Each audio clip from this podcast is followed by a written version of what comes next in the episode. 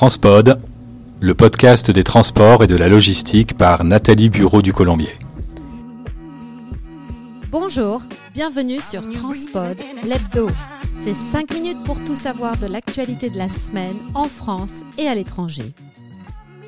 Au sommaire de la semaine du 4 au 10 septembre 2023, la propulsion éolienne, les statistiques d'activité des flux conteneurisés européens, le retour à la normale sur l'A43, les routiers épargnés par l'évolution de la TICPE et les difficultés de navigation à Panama.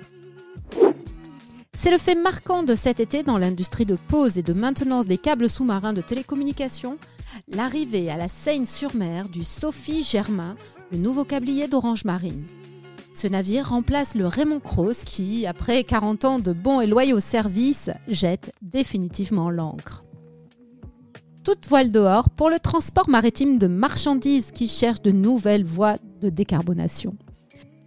Septembre 2023 fera date avec une première mondiale, l'exploitation commerciale d'un cargo à voile entre Singapour et Paranagua au Brésil.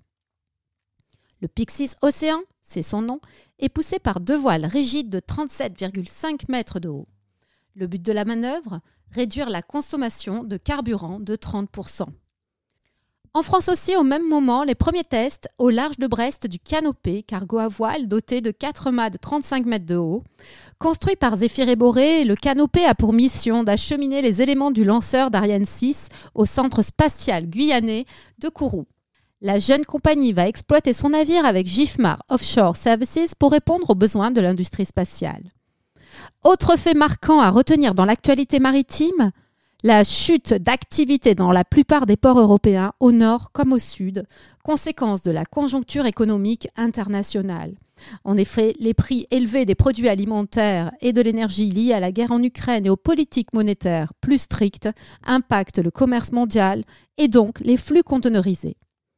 En France, le trafic conteneur a chuté de 15,8% au Havre et de 15% pour Marseille-Fos au premier semestre 2023. De la même façon, les ports du Range Nord sont touchés. Moins 8,1% pour Rotterdam, moins 5,2% à Anvers, Bruges, moins 11,7% à Hambourg.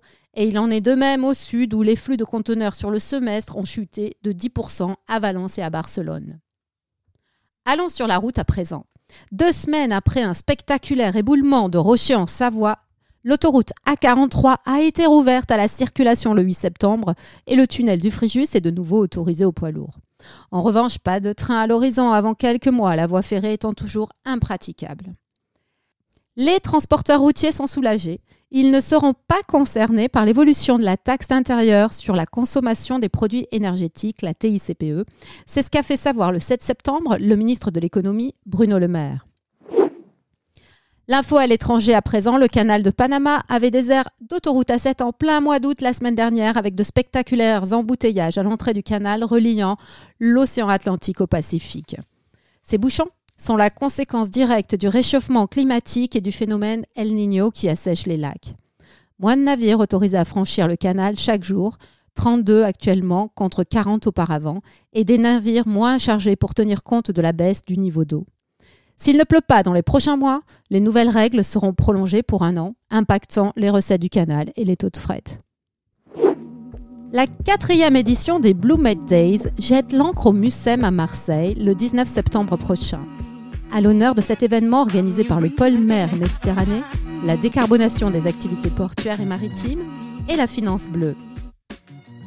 Vous souhaitez connaître les enjeux de la croisière, tirer des enseignements des conflits générés par les escales de paquebots dans les villes portuaires de Méditerranée, le 21 septembre de 19h30 à 16h30 à Dunkerque se tient un séminaire sur les villes portuaires et les navires de croisière à la Maison de la Recherche en sciences humaines, 21 quai de la Citadelle. Ce séminaire, organisé par le laboratoire TVES de l'Université de Lille, peut aussi être suivi en ligne.